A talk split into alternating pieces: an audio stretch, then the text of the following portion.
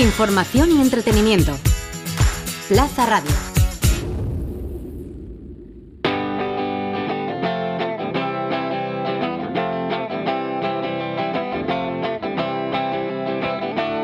El Briefing, el programa sobre diseño, ilustración y demás creatividades.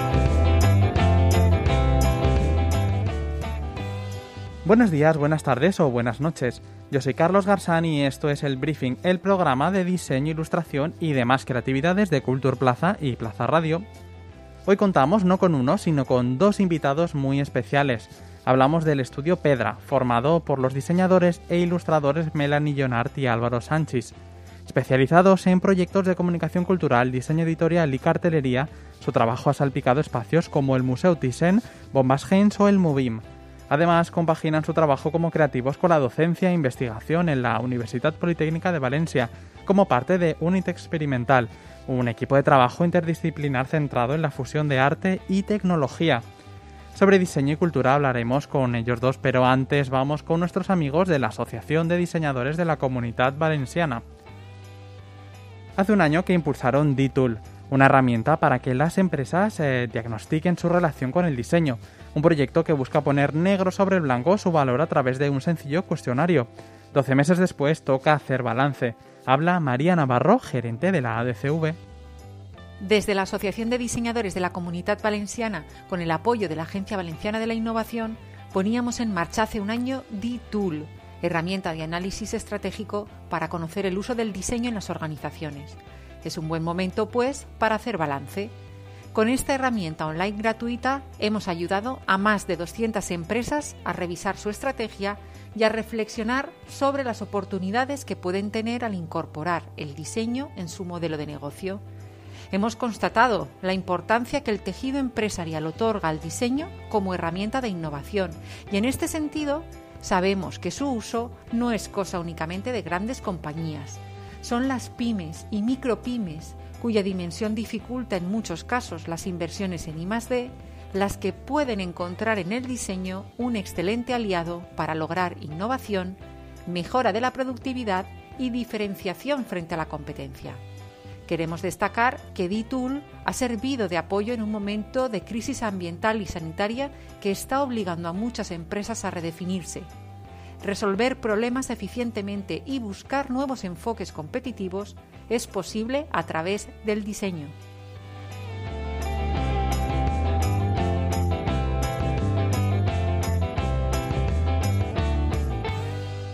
Pues Melanie Álvaro, Estudio Pedra, bienvenidos al briefing.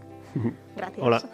Estoy muy Muchas contento de que, de que estéis aquí. Estoy muy contento además porque vamos a hablar de, de una cosa que yo creo que no es extraño para nosotros, para el programa, eh, pero que a veces no lo hacemos de manera explícita, que es esa relación de diseño y cultura, ¿no? ¿En qué, en qué punto está? Y esto es algo de lo que vosotros sois especialistas y, y- estáis eh, metidos eh, 100% en, en las dos cuestiones, separadas, juntas, ahora hablaremos de, de ello. Yo quería empezar preguntando sobre, un poco sobre el estado de los museos o más bien de su relación con, con el diseño, porque vosotros habéis trabajado con aquí con Bombas Gens, eh, proyectos con, con el Thyssen, eh, pero en fin, eh, la relación de los grandes museos o, o- o medianos con, con el diseño es todo lo buena que debería ser. ¿Cómo está, cómo está esa, ese idilio?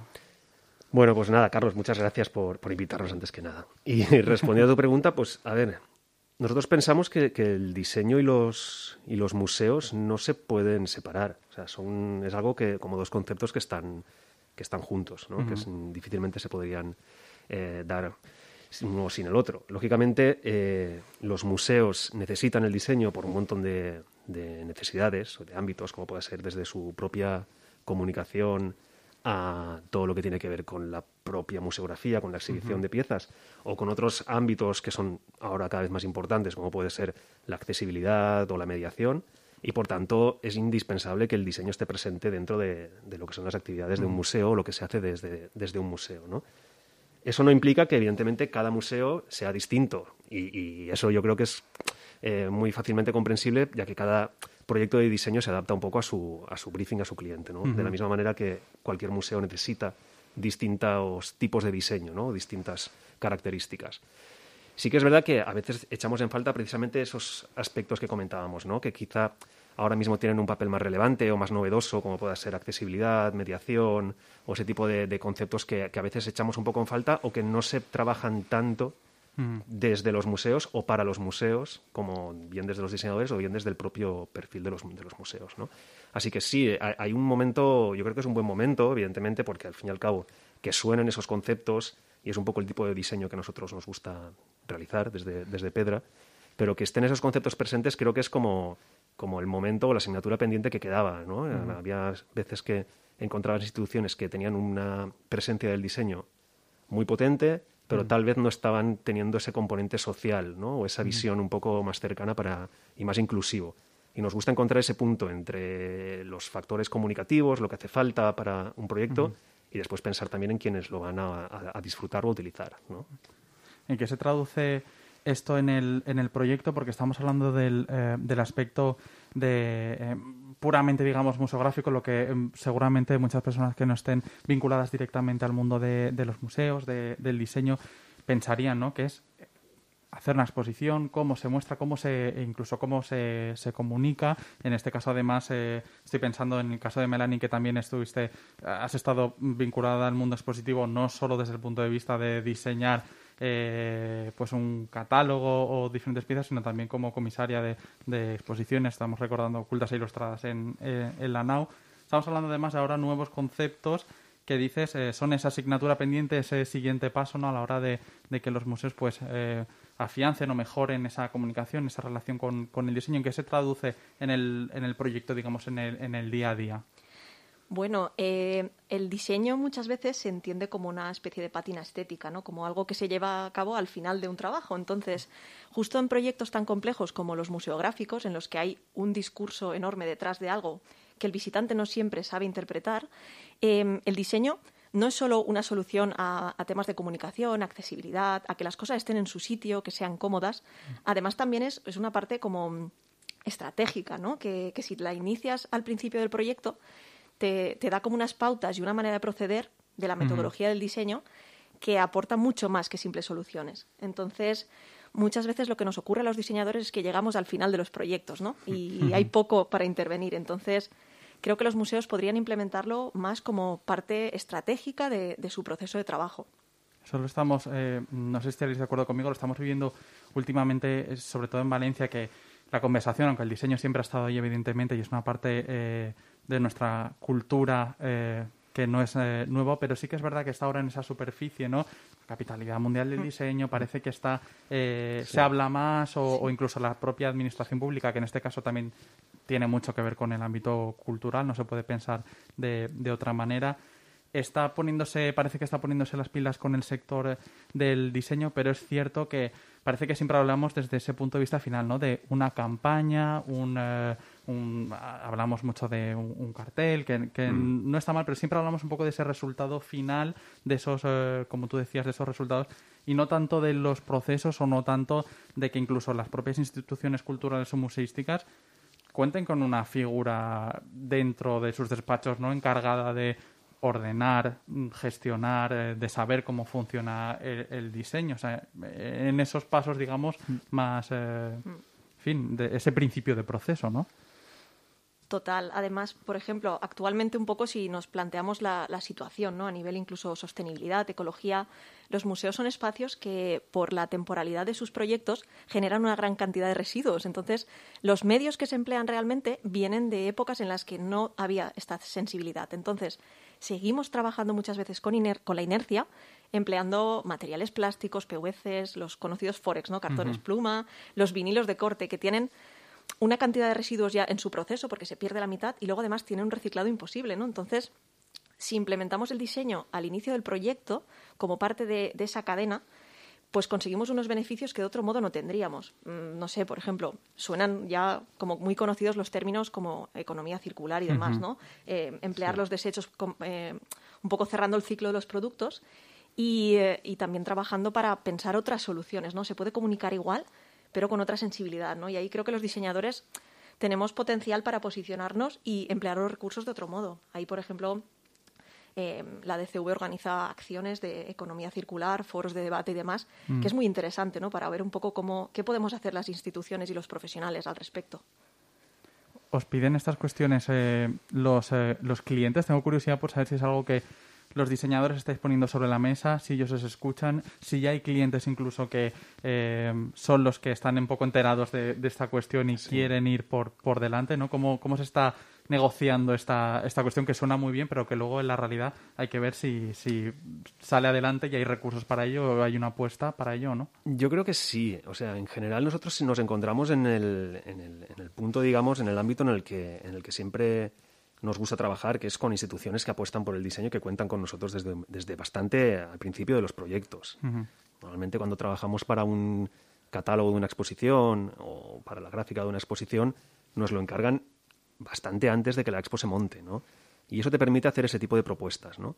Lo que decía Melanie antes, en realidad tiene mucha, mucho sentido, y es que los recursos que se utilizan desde un principio tienen que estar bien al servicio de la parte comunicativa, funcional, estética, eso está genial, pero al mismo tiempo también tiene que aportar como, bueno, ese, ese, ese valor especial que sabemos aportar o que mm. intentamos aportar siempre, ¿no?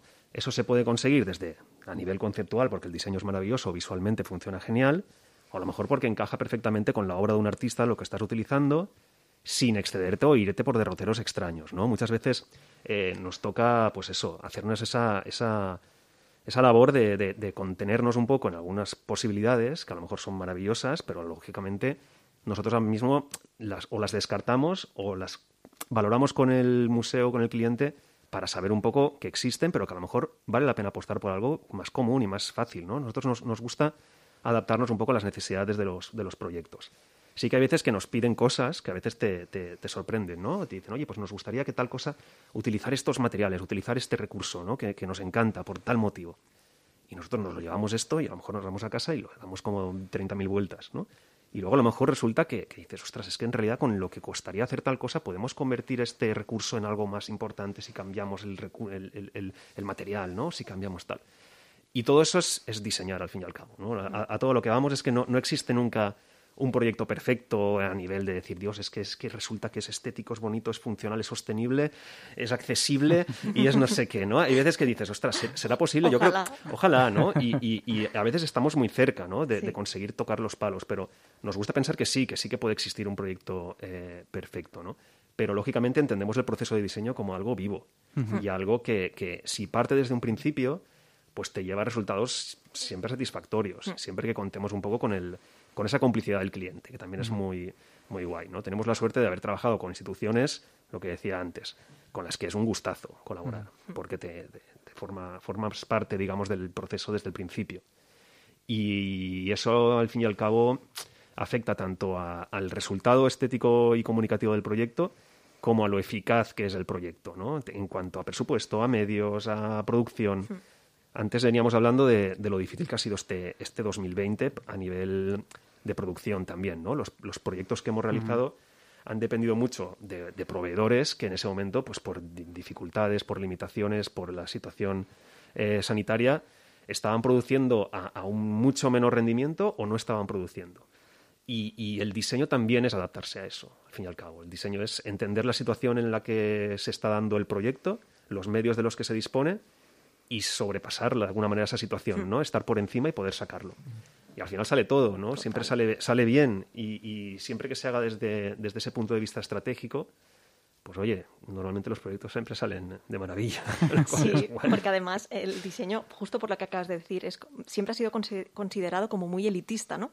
Pero hmm. cuando consigues, por ejemplo, con unos medios ajustados y con unas características concretas, sacarle partido, es cuando realmente un diseño es más eficaz, ¿no? Siempre se asocia a que algo sea impecable, lujoso, ¿no? E incluso extremo de cantidad de cosas, ¿no? O recursos. Pero oye, a veces con los mínimos recursos es cuando realmente le sacas partido, porque al final estás cumpliendo con lo que el cliente necesita, ¿no?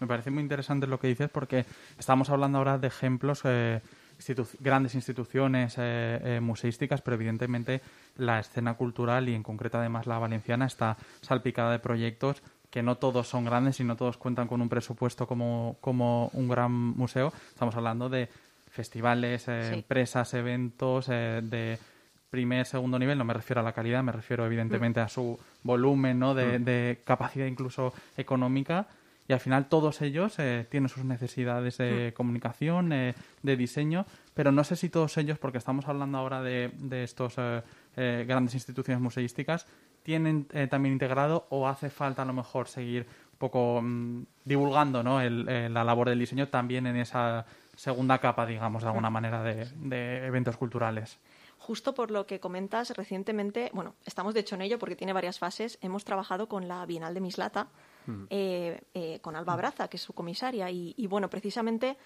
hay proyectos pequeños que son especiales justo por eso, ¿no? Que un ayuntamiento pequeño apueste por el diseño y luego que, haya esa acción cultural lejos de las grandes instituciones es importante. ¿no? Creo que también los diseñadores ahí tenemos mucho que aportar para ayudar a, a optimizar sus recursos también e incluso participar en proyectos que, no sé, que a, priori pueden parecer eh, no tan emblemáticos, pero que luego al final te aportan un, aprendizaje importante y luego también tú puedes aportar mucho, ¿no? Para, para optimizar todo lo que tiene que ver con la producción.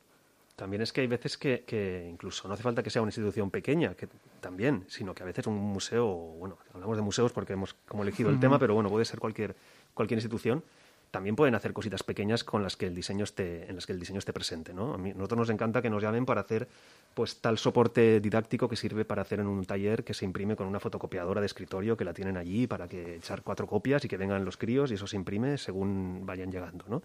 Y eso se hace sabiendo las limitaciones. Y si hacen una impresora láser que es blanco y negro y que sale la impresión súper, yo qué sé, súper hmm. desmontada o se ve un poco regular, ¿no?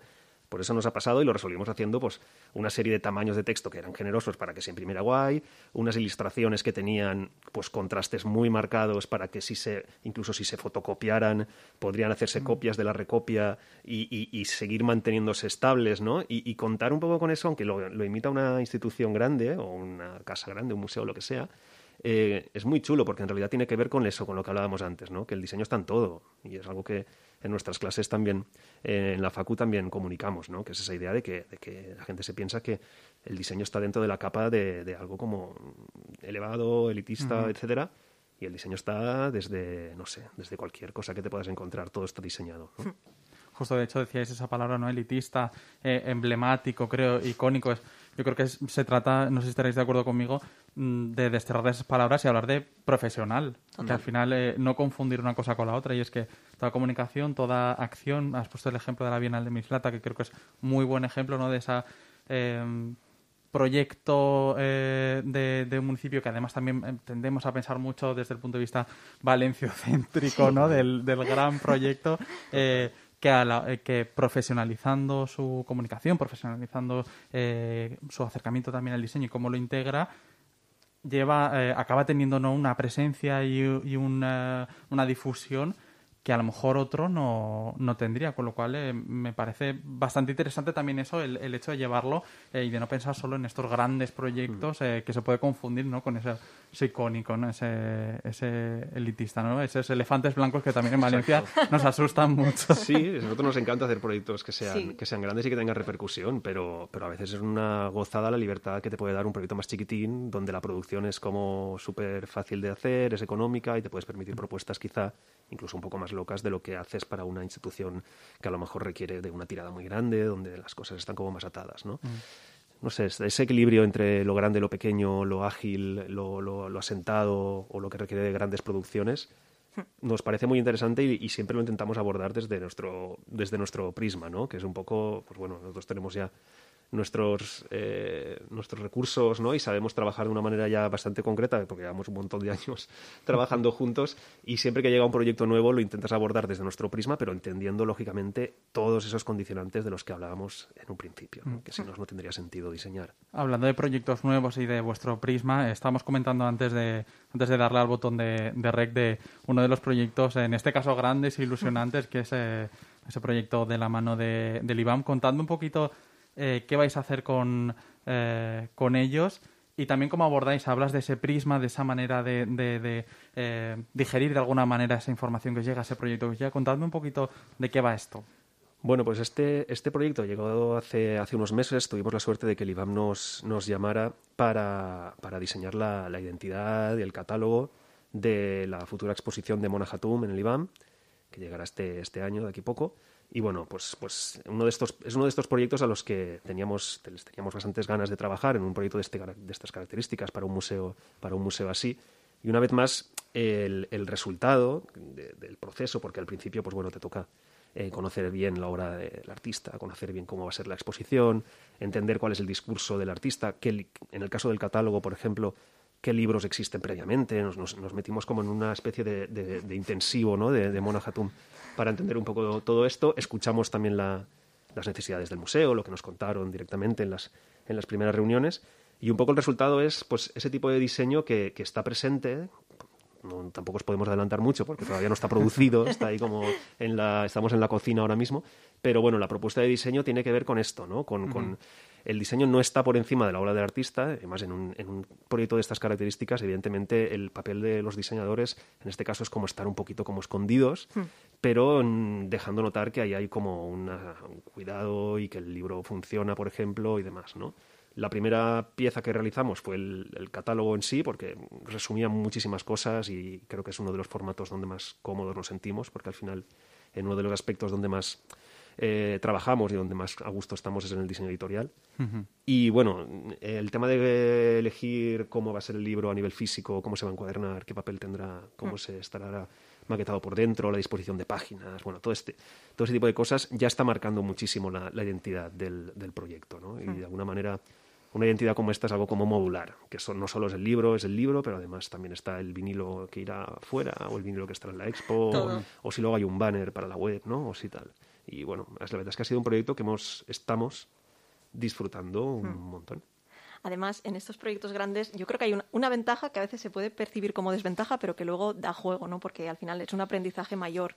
Eh, hemos tenido la suerte de estar en contacto con el museo, con la propia artista, con mucha gente que trabaja allí, ¿no? Entonces cada persona aporta al proyecto y lejos de, ser un condicionante o una pega, ¿no? Que haya muchas personas hablando de él, yo creo que al final conseguir recoger todas las inquietudes y toda la experiencia que tiene el equipo de la exposición y su punto de vista sobre la obra del artista, eso también hace ¿no? que, la identidad coja otro carácter. Entonces, bueno, ya lo veréis, pero hemos, hemos trabajado como, con mucho respeto hacia la obra, como decía Álvaro, porque al final el diseño tiene un cierto punto que a veces nos lo dicen, ¿no? que está, presente, se nota que está diseñado, pero tiene un punto incluso invisible, ¿no? que, que acompaña con mucho respeto la obra. Entonces los materiales, por ejemplo, son elegidos muy en concreto para esta obra, ¿no? Al final hemos intentado trabajar desde la honestidad del propio soporte, un poco haciendo referencias conceptuales a, a la obra del artista. Me acuerdo ahora de una frase que eh, repite mucho Pepe Jimeno, que dice que el buen mm. diseño es aquel del que no se ve la mano del, del autor, ¿no? No se ve la mano del, del diseñador. Tengo curiosidad también por esto que, que, decías de lo interesante que es a la hora de abordar un, un proyecto contar con, en este caso, con el artista, pero también con, con el equipo, ¿no? Para, mm. para guiarte porque, y volviendo también a una cuestión que estábamos comentando al principio, a la hora de trabajar el diseño desde las instituciones eh, culturales, museísticas, evidentemente podemos encontrar ejemplos de muchísimas maneras en las que se aborda esta, esta cuestión entre ellas, por, por simplificarlo, ¿no? Una podría ser el de, eh, bueno, encargar un proyecto a un, a un estudio concreto que eh, conoce, en fin, eh, al artista o que, o que, en fin, por, por su propia trayectoria encaje con ese proyecto. Luego también hay otros centros culturales que optan, estoy pensando, por ejemplo, en el Centro Dramático Nacional, con, ahora ya no, pero con Javier Jaén, ¿no? Mm. El encargo de una programación completa para generar un, un proyecto en fin, las dos cosas pueden tener sus pros y sus contras. No sé vosotros eh, cuál creéis que es la fórmula para un centro cultural idónea. Pues, a ver, elegir una fórmula, claro, es, es, mega complicado porque básicamente cada centro, cada institución requiere de un tipo de proyecto, un tipo de profesional, ¿no? Los casos que has comentado, pues por ejemplo el caso de Javier con el, con el Centro Dramático Nacional, es un tipo de proyecto que, que a nosotros nos encanta. O sea, es como uno de esos proyectos emblemáticos, ¿no? Que igual, igual que hacía Isidro Ferrer antes, ¿no? Con él y después, bueno, eh, cogió el testigo Javier. Eh, tienen unas características muy peculiares que es la, ver la mano del mismo autor tratando distintos temas, ¿no? Y en este ámbito la, cartelería teatral es un sector apasionante, ¿no? Porque ahí se mezclan muchísimas cosas, ¿no? Se mezcla desde el peso de la obra en sí, luego el uso de símbolos, ¿no? La simbología, el uso de códigos visuales, eh, realmente poder ver cómo una misma persona va desarrollando los distintos retos que suponen hacer una temporada entera eh, me parece una pasada, o sea, me parece apasionante. Eh, después que haya museos que evidentemente tengan como, pues bueno, que contacten con diseñadores específicos para un proyecto y tal, creo que también es súper importante y creo que además los, los, los, museos, las instituciones, que sea, son también parte de un poco de esta de este sector, de esta industria, evidentemente, son un poco promotores de que, de hmm. que nosotros, pues, evidentemente, podamos resolver proyectos y, resolver encargos, ¿no? Y que cuenten siempre con profesionales y que se vaya, digamos, alternando y que vayan nutriéndose los distintos eh, estudios que ahora mismo están trabajando alrededor, eh, pues bueno, es, es, fundamental, ¿no? También hay, hmm. también hay museos que tienen personal en plantilla, que están trabajando en diseño, y eso también es genial. Es decir, muchas veces te encuentras sitios que es un gusto y un cuidado excelente, y es porque hay una persona que tal vez se está dedicando exclusivamente a que todo esté impecable, ¿no? Y eso también es fundamental, es decir, que todas las fórmulas son válidas mientras el diseño esté implementado de una manera un poco transversal, ¿no? dentro de los distintas, las distintas superficies o los distintos canales que vienen del, museo. Hay muchas fórmulas y, nosotros quizá encajemos mejor en unas que en otras, ¿no? más en mm. unas que en otras, nos sentamos más cómodos, pero realmente todas son interesantes. Justo por lo del centro dramático, por ejemplo, creo que es un caso muy peculiar porque además combina eh, esta parte más publicitaria o más de comunicación con la identidad, ¿no? Porque al final yo creo que es como casi como mm, cuando cualquier marca hace sus comunicaciones. En este caso, el diseño de autor está, está muy presente, ¿no? Y es casi un, diálogo continuo entre una persona que ejerce un trabajo artístico durante una, una larga temporada. Entonces, bueno, creo que suma una, una, identidad y una personalidad al proyecto muy necesaria, ¿no? Y como decía Álvaro, en otros sitios es más importante a lo mejor que los proyectos se distingan los unos de los otros, que cada exposición tenga al final una voz diferente, porque los proyectos son eh, totalmente distintos los unos de los otros. Entonces, bueno, la continuidad es distinta, ¿no?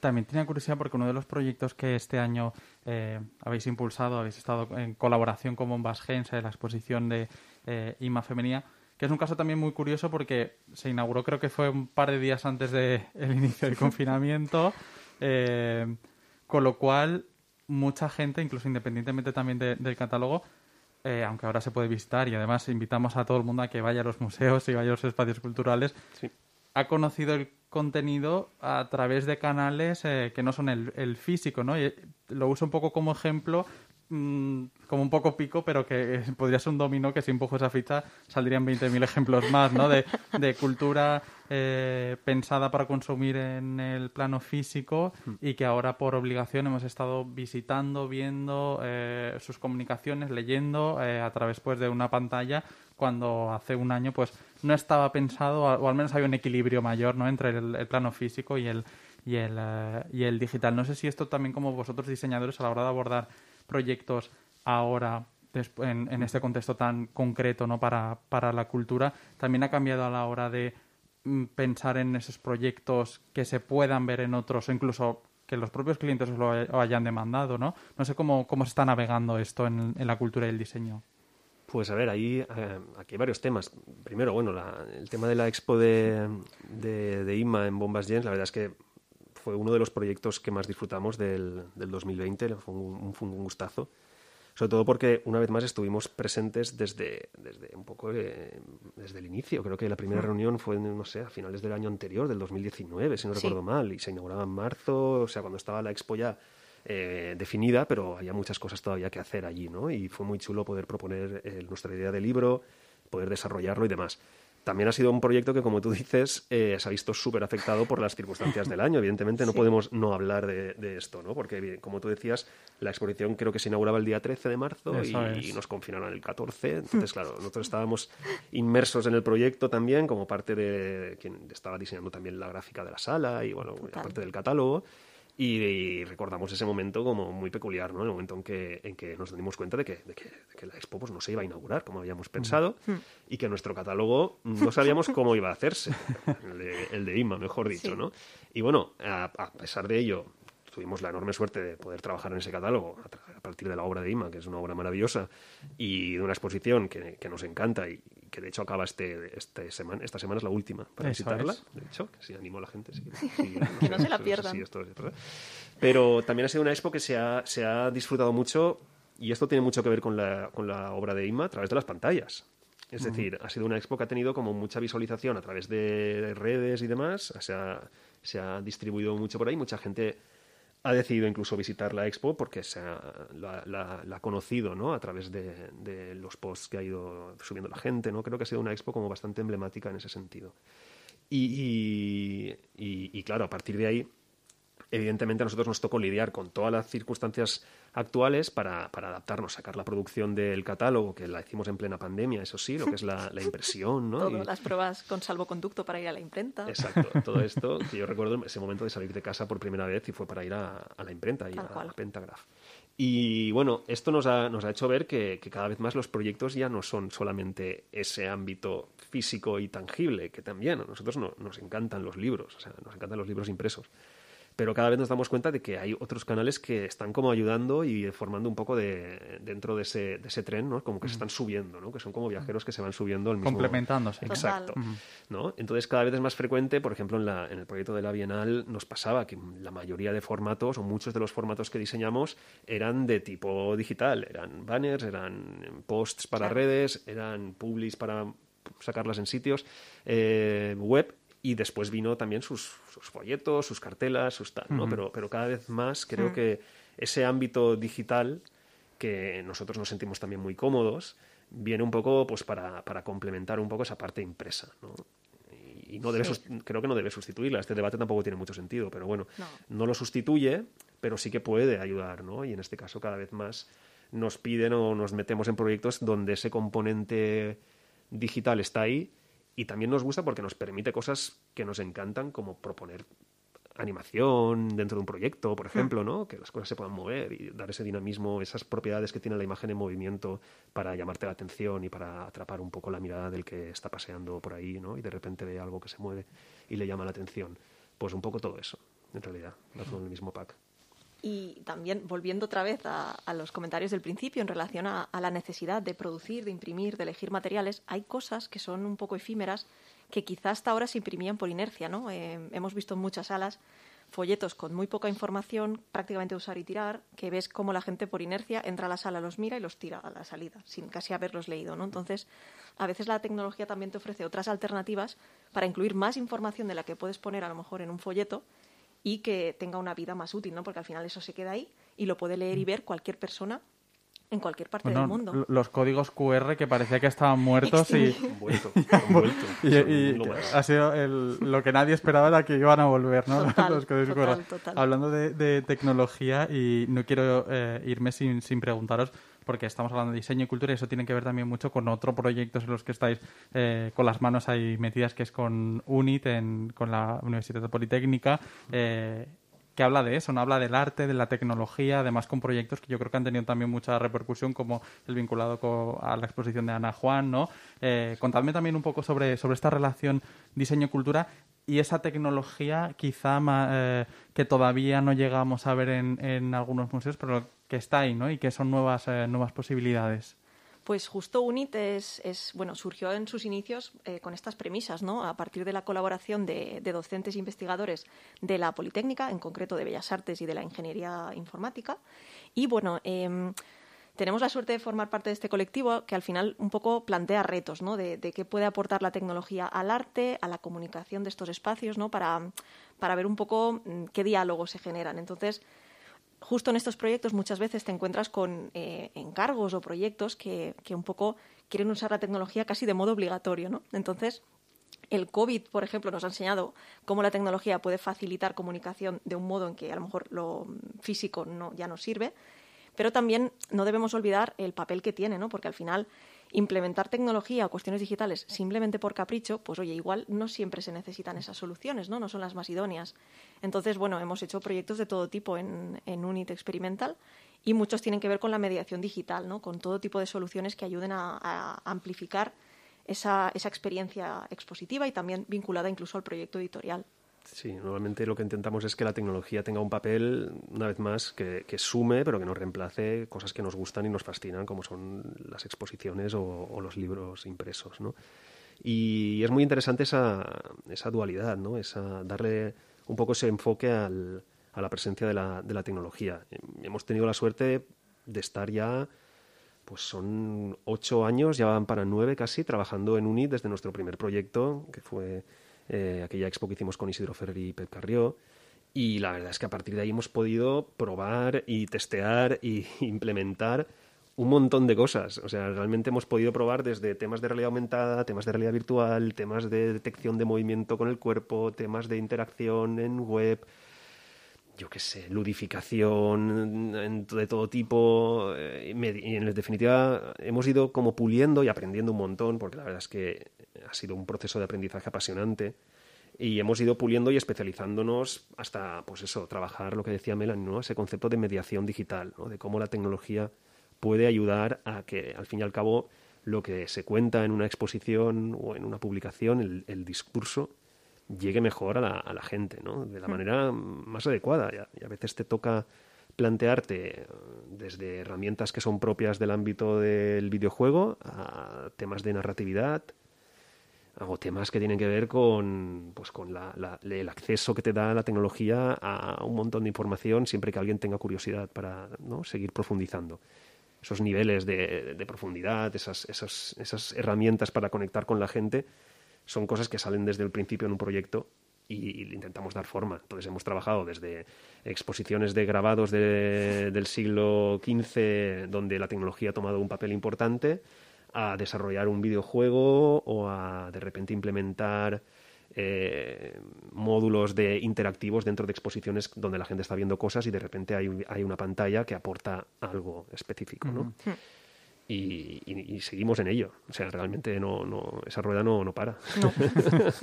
me, gusta, me gusta esa frase, esa, rueda no para, ¿no? Eh, y, y, que no pare, eh, además eh, con proyectos tan ilusionantes como el de Monajatum, que dentro de poco lo podremos, lo podremos ver. Melanie Álvaro, ya ha sido un placer estar con vosotros en, en el briefing. Gracias por haber venido. Gracias a ti por invitarnos. Igualmente, eso. Estamos encantados de estar aquí. Os, llamaremos para, para, otro programa. Os, volveremos a llamar seguro. Eh, y a nuestros oyentes. y a nuestros oyentes ya sabéis que nos escuchamos cada 15 días en, en Plaza Radio. Sed felices.